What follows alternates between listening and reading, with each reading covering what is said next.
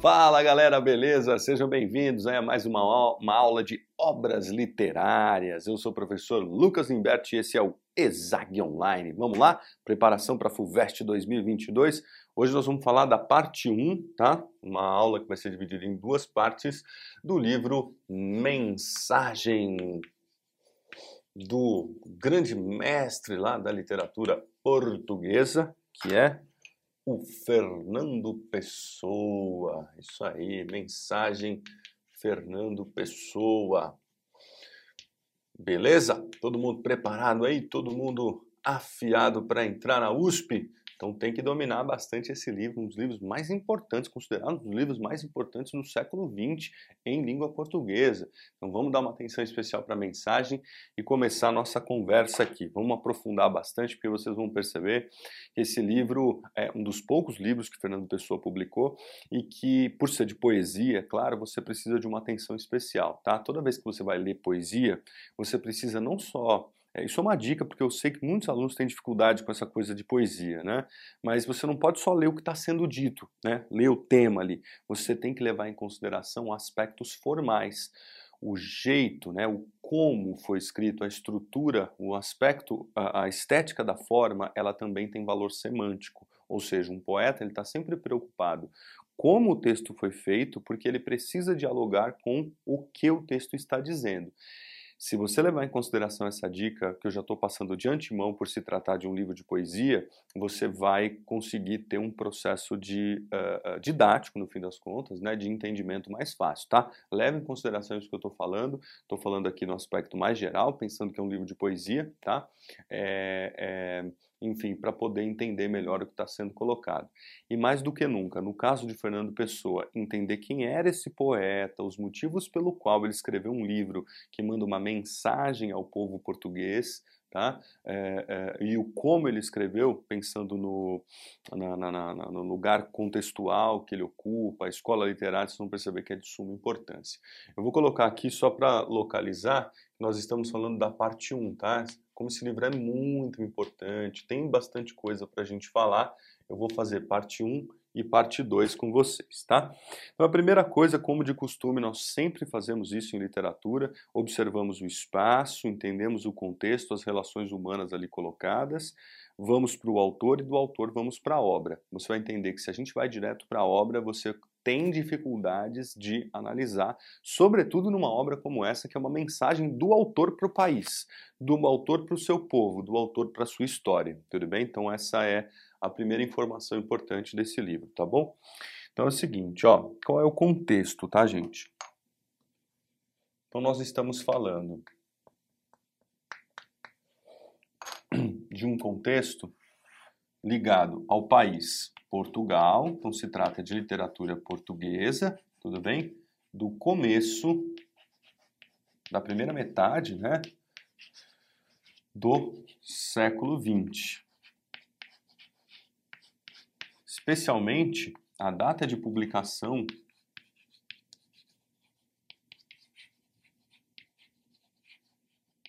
do, do livro Mensagem é o ano de 1934, e isso tem uma curiosidade interessante. É o, é o, último livro do Fernando Pessoa. Ele publica, no ano seguinte ele morre. Tá? Ele morreu em 1935. Então é como se fosse assim uma espécie de conclusão da vida, conclusão da obra, enfim, de um cara que era muito acima da média. Fernando Pessoa é um dos gênios assim. A literatura portuguesa tem isso, né? Cada época, cada século, cada escola literária tem o seu grande expoente, né? Você pegar 1500 é o Camões, o romantismo é o Almeida Garré, o realismo é o Essa de Queiroz e no modernismo não tem para ninguém, tá? O Fernando Pessoa é o cara, o melhor, o grande escritor, e eu não sei não, viu, se ele não tá aí junto aos grandes como figuras como Camões e tal, que o Fernando Pessoa fez é muito próximo do que o Camões fez. O Camões não escreve o livro Os Lusíadas, falando dos portugueses.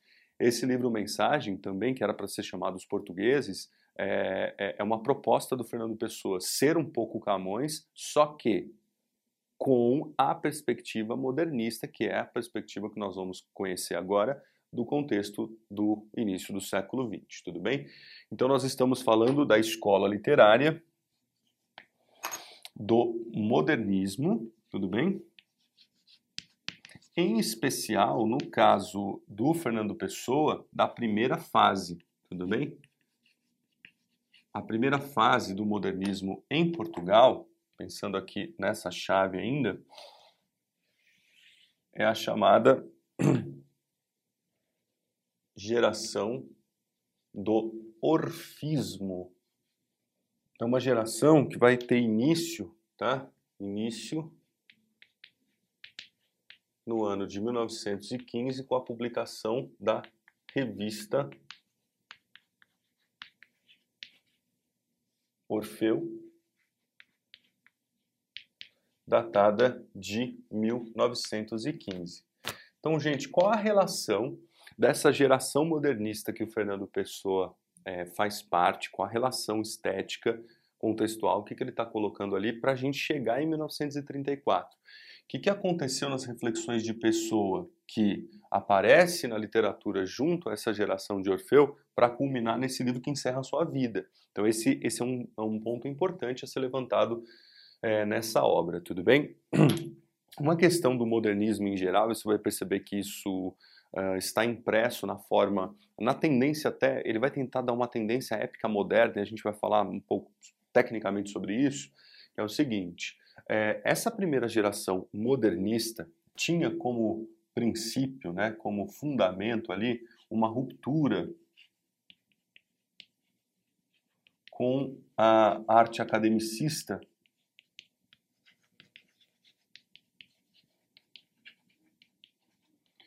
E um vínculo, né, o que a gente vai chamar de uma sintonia com as vanguardas artísticas europeias.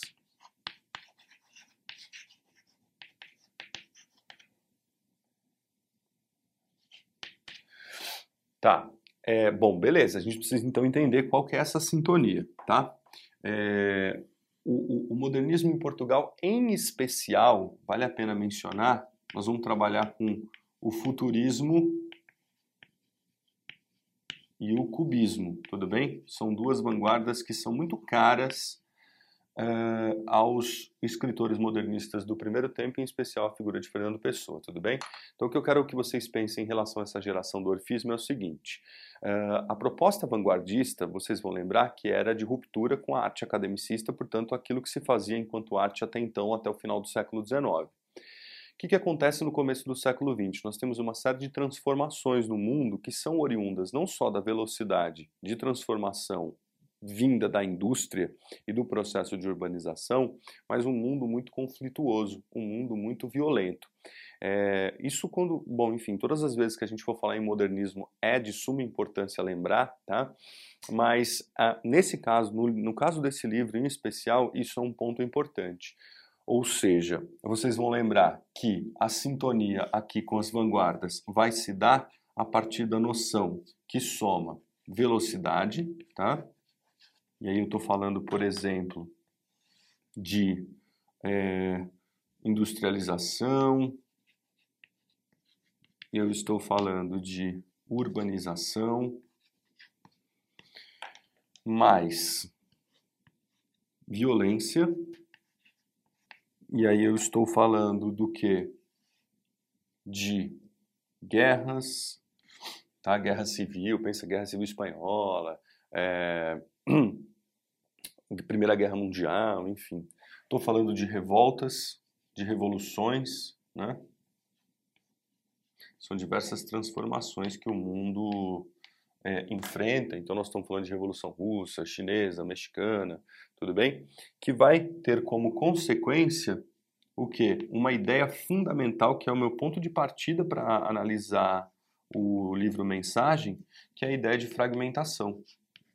A fragmentação, prestem atenção nisso, ela é um fundamento da forma com que o Fernando Pessoa concebe o texto épico. Em outras palavras, ele fragmenta a regra da épica porque a regra da épica eu vou retomar com vocês, mas lembra dos Lusíadas, do, do Camões, e podemos que é a epopeia secundária, mas podemos também lembrar das epopeias primárias, né? Então, se você pegar, por exemplo, a Odisseia de Homero, a Ilíada, enfim, a Eneida, né? nós estamos falando de Virgílio, Homero, que são os caras lá da epopeia primária, que tinham uma perspectiva muito. O Camões reproduz muito bem o que foi. Já o Fernando Pessoa ressignifica. Né? Nós vamos chamar da epopeia moderna porque ele fragmenta os valores estéticos. E essa fragmentação, perceba, é uma consequência da ideia de modernidade. Então lembra que você está lendo um livro modernista que tem como um princípio estético formal essa relação de fragmentação que é uma consequência da sintonia de que uh, uh, uh, os modernistas, os orfistas, essa geração vai ter de sintonia com as vanguardas artísticas europeias, tudo bem? Então essa ideia de fragmentação está muito clara. Essa fragmentação, especificamente no caso do Fernando Pessoa, ela vai aparecer numa dupla dinâmica, né? Uh, uh, ou seja, numa dinâmica dupla, né? Porque quando fala dupla dinâmica, parece que nós estamos falando de Batman e Robin, né? Mas numa dupla, numa dinâmica, numa dinâmica que ela tem um caminho duplo, tudo bem? Então vocês vão perceber que o Fernando Pessoa, ele vai sempre pensar nessa fragmentação como a fragmentação do eu, beleza? Fragmentação do eu. Esse eu que é fragmentário, esse eu que é múltiplo, né? Então, uma pergunta que pauta muito o livro Mensagem, que justifica muito a tomada de decisão dos mais diversos poetas aí do primeiro tempo, em especial o Fernando Pessoa, vai ser justamente tentar buscar aí a resposta de quem sou eu quem sou eu? É... O que estou fazendo aqui? Agora, quem sou eu que eu estou fazendo aqui? Quem assistiu nossa primeira aula é, lembrando do objetivo da arte em relação aos princípios da mimesis, né? A, arte como um fundamento de reflexo da própria circunstância humana, como se fosse um gatilho para você poder também pensar mimeticamente, né? A mimesis, pensar em quem sou eu, que eu estou fazendo aqui, é também uma coisa que aparece como uh, princípio da lógica de mensagem. Mensagem se propõe a ser a grande arte, né? E vocês vão perceber que esse quem sou eu, ele vai subdividir-se aqui, né? Em Quem Sou Eu, Poeta, e Quem Sou Eu, Português. Ao mesmo tempo que o que eu estou fazendo aqui é esse aqui mundo, né?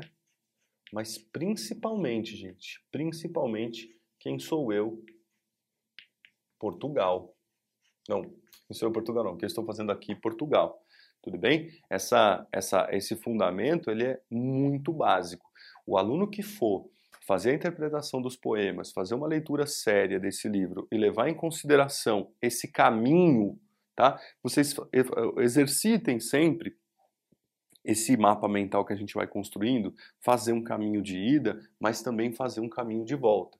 Presta atenção nisso. Se o livro Mensagem é uma tentativa de mandar uma mensagem para o povo português a partir de uma reflexão crítica e metalinguística de um sujeito que reflete quem ele é, o que ele está fazendo aqui, ou seja, quem sou eu, poeta português, dentro desse mundo, dentro, especialmente dentro desse país, é uma consequência dessa fragmentação do eu fruto desse mundo violento e veloz, que, que é uma consequência estética das vanguardas artísticas, que, que aparecem como uma ruptura daquela arte tradicional academicista da geração orfista, que é a geração modernista da primeira fase, do qual Fernando Pessoa faz parte, e que conclui a sua vida, conclui a sua obra com o livro Mensagem.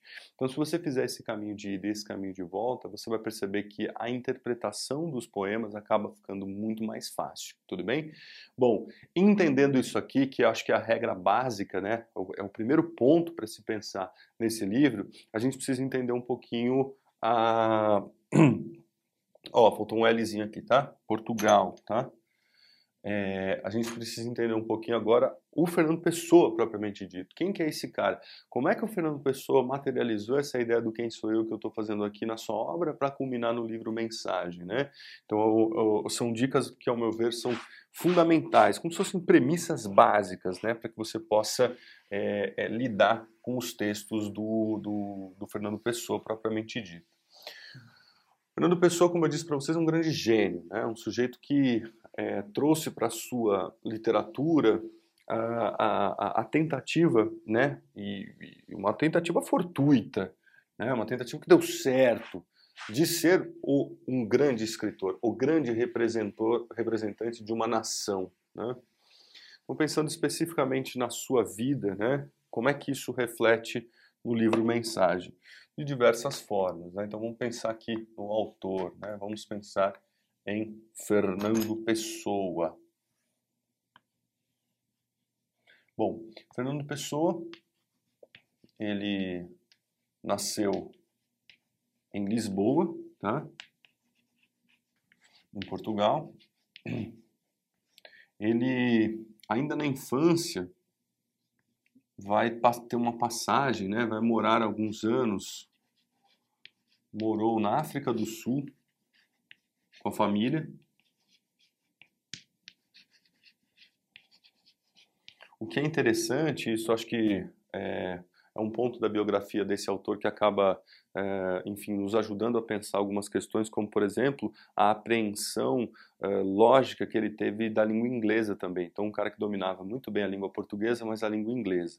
Ao dominar a língua inglesa, ele trazia para o seu cotidiano de trabalho literário não só essa noção do que é a estruturação gramatical de uma língua que tem uma origem diferente. A gente sabe que a língua inglesa tem origem germânica, a portuguesa tem origem latina, né? Então são coisas diferentes, ao mesmo tempo que ajudou também no, no enfim, no seu cotidiano. Ele ganhou dinheiro também com traduções e essas questões todas que a língua oferece. Quando ele volta para Portugal, né? Então ele volta e, enfim, vai se matricular uh, na universidade E ele vai entrar, gente, na faculdade. No século XX isso já começa a acontecer, diferentemente daquilo que a gente fala dos outros autores que tradicionalmente faziam direito, que era o espaço onde se estudava literatura. O Fernando Pessoa ele vai matricular-se então na faculdade de letras.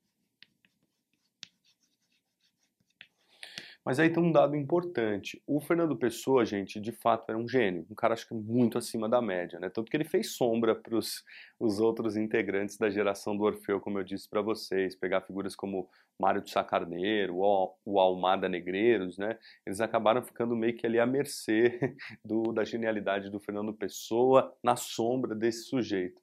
É, eu acho que a faculdade não foi suficiente para ele, ele queria mais do que aquilo, tanto que ele se cansa do curso e ele não se formou, tá? Fernando Pessoa abandona a faculdade, então ele abandona o curso e nós temos um dado importante aí que é o seguinte, ele abandona o curso e vai, presta atenção que isso vai culminar em, em explicações para você entender como é que ele chega num, num, tipo de poema que vai aparecendo aqui no livro Mensagem. Ele vai se formar autodidata. Ele vai ser especialista, né? Ele vai escolher o que ele vai estudar, mas ele vai trazer aí, vai, enfim, vai ser especialista em alguns conhecimentos. Então, ele vai estudar profundamente a ideia, o que era a ideia de poesia moderna. Ele vai se aprofundar muito em filosofia e astrologia.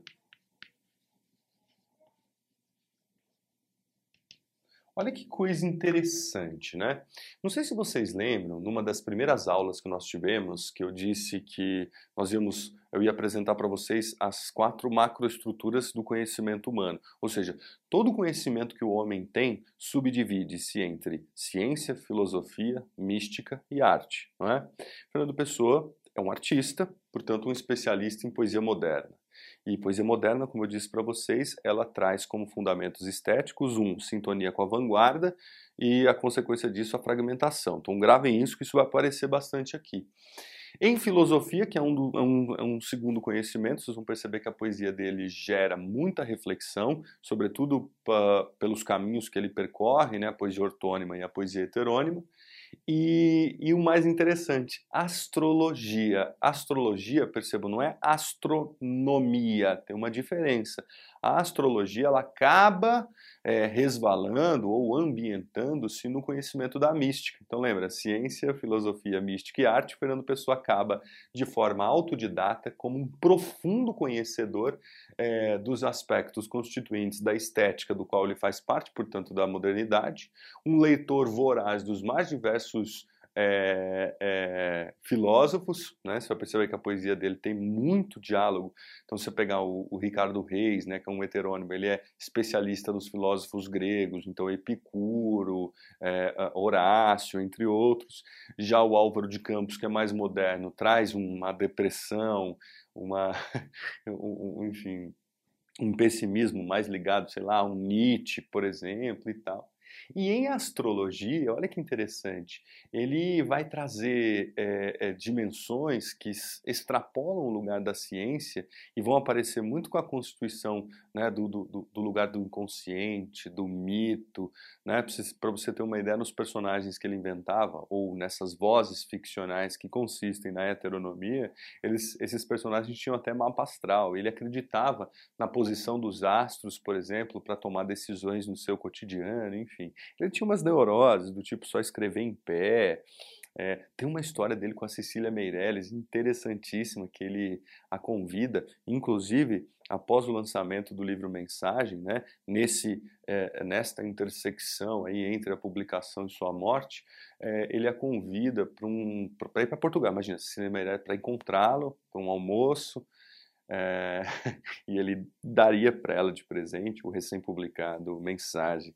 E ela, puxa, super feliz, imagina, Fernando Pessoa me convidou para um almoço em Portugal, em Lisboa, e lá vai ela, se arruma, faz a mala e vai para Portugal. Quando ela chega no restaurante na hora marcada, tá lá em cima da mesa o livro Mensagem, ela abre e tem um bilhete do Fernando Pessoa dizendo, querida Cecília Meirelles, é, é uma honra, um prazer recebê-la em minha terra, né?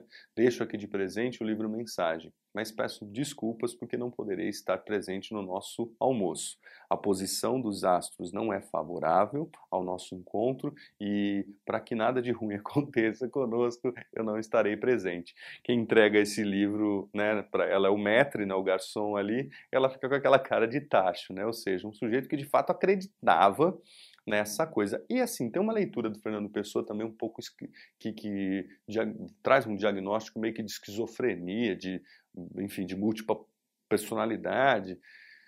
Dizem que no final da vida ele acabou, enfim, bebendo muito, né? Uh, se tornou um alcoólatra porque ele convivia com esses demônios todos. Ele convivia, ele diz que via, que ouvia, né? Os heterônimos, os personagens todos que ele criou e e às vezes até ele saía na rua vestido de, de, de Ricardo Reis. Então ele saía de branco, porque o Ricardo Reis era médico, né? saía de branco, o pessoal falou, ô Fernando, tudo bem? Ele falou, desculpa, meu nome é Ricardo. Então ele, tá, ele já estava um pouco assolado por essa mente genial, né? Eu não gosto muito da leitura que projeta no Fernando Pessoa esquizofrenia, não gosto disso. Eu acho que ele é uma alma diferente, né? É, tipo, sabe, sabe o lance dos X-Men, assim, né? Os caras é um, é um poder diferente ali. E é mais ou menos é, é, é, por aí que a gente vai entender um pouquinho da sua produção, tá? Então, consequência disso, né? Consequência disso, vai perceber que ele traz uma poesia que, é, é, enfim, tem uma, uma divisão fundamental, né? Pensando aí nas características. E, e é importante a gente localizar, tá? Então, tem uma divisão na poesia dele que é a poesia ortônima e a poesia heterônima. Tudo bem? A poesia ortônima é quando o Fernando Pessoa é ele mesmo como uma voz inventada. Tudo bem? E a poesia heterônima é quando ele é o outro. Em qual dessa divisão, presta atenção nisso, em qual dessa divisão enquadra-se o livro mensagem? Então, o livro mensagem está na parte ortônima, tudo bem? Quando ele é ele mesmo. Então, é a partir daqui que o livro mensagem se enquadra, tudo bem? Beleza? Então, pessoal, lembre o seguinte, tanto uma quanto a outra forma, tanto uma quanto a outra forma, estão vinculadas né, a um sujeito que cria essas vozes ficcionais, tudo bem? São vozes inventadas, mesmo quando ele é ele mesmo, mesmo quando ele assina como Fernando Pessoa, né, o próprio poema Autopsicografia reflete um pouco sobre isso, né? Quando ele diz, né, o poeta é um fingidor, finge tão completamente que chega a fingir que é dor, a dor que devera sente, e os que leem o que escreve na dor lida sentem bem, não nas duas que ele teve, mas só na que eles não têm. Famoso esse poema. Ele fala, o poeta ele finge, finge não no sentido ruim, né, não no sentido pejorativo, mas no sentido do tipo, olha, ele cria uma voz que é de ficção, e quem lê o que o poeta escreve sente bem, sente alguma coisa. É a ideia da gente sentir algo a partir de uma emoção criada sob a perspectiva ficcional da voz do autor. Ele tinha muita noção disso, ele nos apresenta isso na sua poesia ortônima quando ele faz uma reflexão sobre as duas perspectivas que eu tinha mencionado anteriormente como característica da ideia de modernidade. Portanto, ele está respondendo quem sou eu e o que eu estou fazendo aqui. Tudo bem? É, só que essa múltipla personalidade que eu mencionei também para vocês né, na outra lousa ia criar essas vozes todas, essa heteronomia né? Então ele, ele não. Porque assim, gente, pensa comigo: é difícil ser um bom poeta, um grande poeta. Ele era vários. Porque quando ele inventava os outros heterônimos, então Alberto Caeiro, Ricardo Reis e Álvaro de Campos, ele criava uma nova literatura, porque esses caras tinham, ele inventava, né, biografias próprias, conjunto de livros, é, estilo de escrita, né, a estilística deles era própria, ou seja, eles eram poetas completamente diferentes. Mas todos eles, na verdade, eram o próprio Fernando Pessoa, tudo bem? Então o livro Mensagem é uma consequência da reflexão que ele faz assumindo o lugar de Fernando Pessoa enquanto uma voz ficcional. Porque nessa poesia ortônima, né, então quando ele é ele mesmo, é como eu disse para vocês, ele vai fazer uma reflexão, ele vai tentar dar respostas, né? Respostas. Ele vai tentar dar chaves de leitura para a noção do eu poeta, mas principalmente no caso de mensagem, o eu português. Tudo bem? E aí é uma tentativa, tá? Só para a gente localizar agora nesse encaminhamento, agora falando, começando a falar especificamente do livro Mensagem, tá? É, o encaminhamento para reflexão sobre essas duas perspectivas, tudo bem? A arte e a nação. Então é mais ou menos por aí que ele constrói a reflexão, as propostas todas do livro Mensagem. Uma coisa muito importante no caso do Fernando Pessoa, que ao meu ver, uh, pensando né, nessa lógica desse mapa mental que a gente vai construindo, tem uma coisa aqui da astrologia que ele traz muito para o livro Mensagem, tá? Que é o seguinte: a ideia do símbolo. Presta atenção nisso. A ideia do símbolo é um uma característica do Fernando Pessoa e que ele vai usar e abusar, tá?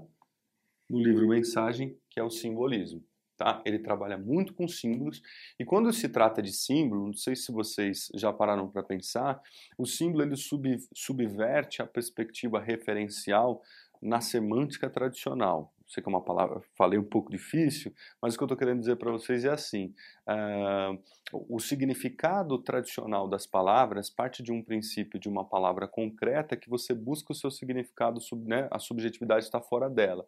A formulazinha é significado igual signo mais significante. Signo a perspectiva concreta, o significante a abstrata. No caso da simbologia pessoana, né, do, do, do, dos símbolos de Fernando Pessoa, há uma inversão nessa perspectiva técnica, onde o signo muitas vezes é subjetivo e a parte concreta está fora dele. Então ele vai trabalhar muito com essa análise dos símbolos, por exemplo, do brasão de Portugal, dos símbolos históricos das grandes navegações, das figuras dos é, dos reis, das figuras dos navegantes, da própria história de Portugal, para compor essa mensagem que ele manda ao povo português. Tudo bem? Então, mais ou menos essa uma, uma bom vocês devem ter percebido eu estou trabalhando com vocês um conceito de, de como se fosse um funil né? Eu venho mais aberto vou fechando o conceito mas tudo que eu disse anteriormente é fundamental para a gente entender. A esse ponto da aula já vale mencionar que a gente mergulhou no livro aqui a gente está entendendo por que, que mensagem vai trazer a noção de simbologia a partir de um poeta que reflete e nos apresenta as chaves de leitura para entender a arte e o país, a arte que se faz nesse país. Tudo bem? Então, a partir disso, deixa eu apagar aqui a lousa. É, a gente começa a trazer elementos um pouco mais técnicos, um pouco mais fechados no que diz respeito a, a, ao que você vai encontrar mesmo materializado ali no livro Mensagem, tudo bem? É, o, o, eu mencionei isso, mas acho que vale a pena sempre ressaltar que é o Fernando Pessoa de fato ele queria uh, não queria passar em branco na história no que diz respeito a uma tradição do seu país, né? Os portugueses, isso em todo lugar. No Brasil também nós temos isso, mas em Portugal eles têm muito essa tradição de que a literatura deve refletir sobre o que é ser português, tá? Uma ideia de Portugal é sempre um, um ponto. Você pegar, por exemplo, o romantismo. O Almeida Garré escreveu um livro chamado Viagens na Minha Terra. Puxa, ele escreve um livro em que o, o narrador ele vai fazer uma viagem de Lisboa até Santarém para refletir o que é Portugal. Tudo bem? O Essa de Queiroz vai colocar o dedo na, na, enfim, nas tradições portuguesas, lá na sua literatura realista, no que diz respeito às críticas que ele faz, por exemplo, ao atraso, ao conservadorismo. Você pegar, por exemplo, lá o livro Relíquia, ele está discutindo como culturalmente, religiosamente, Portu é, Portugal ainda acarreta muitos atrasos e tal. Né? Enfim, é, especialmente então falando do livro, como eu disse a vocês nessa história, a mensagem, né? A mensagem é uma mensagem ao povo, tudo bem? Uma mensagem ao povo português. Uma mensagem do poeta, né? O enunciador é o poeta. Então ele vai propor ali uma reflexão sobre o que é ser português. Tudo bem? Para isso, ele vai ressignificar do ponto de vista formal, né?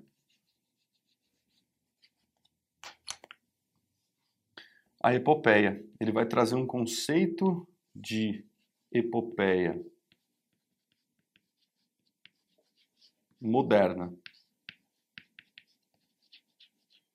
Tá? Então, o conceito de epopeia moderna traz um princípio importante aí, que é a ruptura estrutural do que foram as epopeias primárias, portanto, é, nós estamos falando de uh, Homero, enfim, nós estamos falando de é, diversos autores da Antiguidade Clássica, e também uma ruptura, e aí nesse caso tem todo um valor ligado à ideia de Portugal, né, que são as epopeias secundárias. Aqui, sei lá, podemos falar de Virgílio também. E aqui nós estamos falando de Luiz Vaz de Camões que, todo mundo sabe, escreveu no ano de 1572 o famoso livro Os Lusíadas. Tudo bem? E nos Lusíadas havia uma proposta de se, de, de se pensar coletivamente nos lusos, né? quem eram esses portugueses, quem eram esse, essas figuras todas que compunham a glória do povo. Tanto que na proposição camoniana ele apresenta não só Uh, o que ele vai desenvolver na epopeia, mas primordialmente a ideia de, de, de, apresentar o herói Vasco da Gama, mas a história do seu povo e a história dos seus reis, tudo bem? É, o, o, enfim, o Fernando Pessoa, então nessa epopeia moderna, o que, que ele vai fazer? Ele vai, enfim, ressignificar a forma, mas também conceber do ponto de vista dessa reflexão, né? Podemos até acrescentar uma setinha aqui, tanto da reflexão quanto da concepção da epopeia moderna, um, um olhar crítico, tudo bem? Um olhar crítico para a história. E essa criticidade, essa criticidade, ela observa aspectos positivos e negativos. Então, essa, essa, essa fragmentação enquanto epopeia moderna, diante de tudo aquilo que foi feito aqui na Antiguidade Clássica e aqui no Classicismo, em especial no caso dos Lusíadas, que traz à tona uma reflexão sobre o que é ser português, uh, um olhar crítico para essa história. Tá? E que história é essa? Né? Vamos, vamos continuar aqui seguindo a nossa linha de raciocínio. É, é uma história que vai buscar a ideia dos símbolos nacionais. Então, né, questões como a bandeira, o brasão, enfim, a figura, ele retoma, né? A importância dos reis de Portugal, é, exalta a figura dos navegantes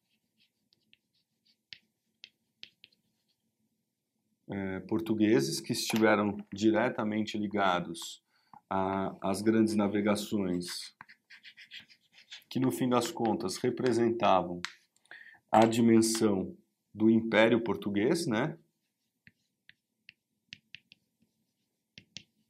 Que a gente chama do Império Ultramarino. Tudo bem? Então, trazer à tona esses navegantes era também trazer à tona é, um dos motivos pelo qual Portugal foi grandioso, né? foi é, é, um império que dominou o mundo, que dominou os mares, que saiu para as colônias, que dominou colônias, enfim. Percebo que essa história é uma história importante. Como ele tem um olhar crítico, ele também vai observar não só os aspectos negativos, mas também os aspectos positivos.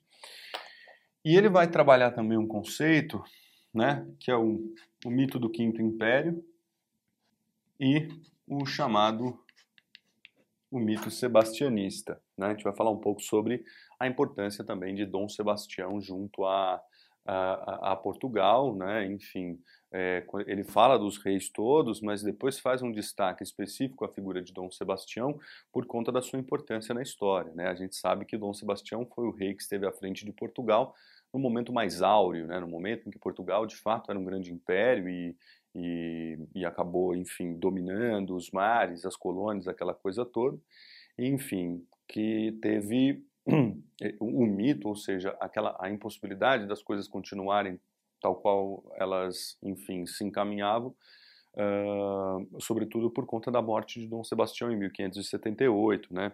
Então, Dom, Dom, Dom Sebastião que não era aquele rei que ficava parado lá comendo uvas e uma, sabe aquela, aquela imagem do rei comendo uvas com uma coxa de frango na mão, não. Ele era um rei, enfim, uh, uh, uh, que ia para a guerra junto com o seu exército. Imagina, o sujeito que representava o povo, e o povo estava no projeto expansionista, ele ia. Tanto que ele morre na Batalha de Alcácer Quibir e ninguém nunca encontrou o seu corpo, né? O corpo dele nunca foi encontrado, então ficou aquela coisa, né? O mito sebastianista seria esse mito de retorno de Dom Sebastião a, a Portugal. e, e enfim, nunca foi encontrado o corpo dele, mas a questão é, com a morte dele, Portugal vai começar o declínio. Olha que interessante. é, na aula do Barroco a gente comenta isso, mas nesse caso acho que vale a pena mencionar. De, ele morre em 78, gente. Em 1580, o rei Dom Felipe II, rei de Espanha, pega Portugal para si. Portugal fica sob domínio da coroa de Castela, que era arqui-inimigo. Tudo bem? Chamada União da Península Ibérica. Em outras palavras, a morte de Dom Sebastião culminou de alguma forma nesse processo inicial de derrocada. E olha que interessante. É, é, a partir daí, nós temos o, o, um Portugal que não consegue se reerguer. E aí fica essa coisa meio que na cultura. Se o, né, Fernando Pessoa, em pleno século XX, né, nós estamos falando de um livro publicado em 34, traz à tona a figura de Dom Sebastião, é justamente para a gente pensar é, na perspectiva de que até hoje, bom, de fato isso é uma questão cultural e folclórica, até hoje o, o, o digamos assim, o povo português meio que aguarda o retorno de Dom Sebastião. Né? Dizem que, folcloricamente, né, nas noites de neblina, as senhorinhas que já são viúvas dos seus maridos é, vão até a praia e ficam olhando para o mar. É muito comum você encontrar uma senhorinha em noite de neblina olhando para o mar. E se você chegar até ela e perguntar que, que ela está fazendo ali, ela vai dizer, olha, estou à espera de Dom Sebastião, estou à espera da volta de Dom Sebastião. Como se esperar Dom Sebastião, e elas meio que se autodenominam viúvas dos seus maridos e viúvas de Dom Sebastião também. Então é como se elas determinassem, é como se dissesse assim, olha, estou à espera de Dom Sebastião, estou à espera de um Portugal que não conseguiu se reerguer, né?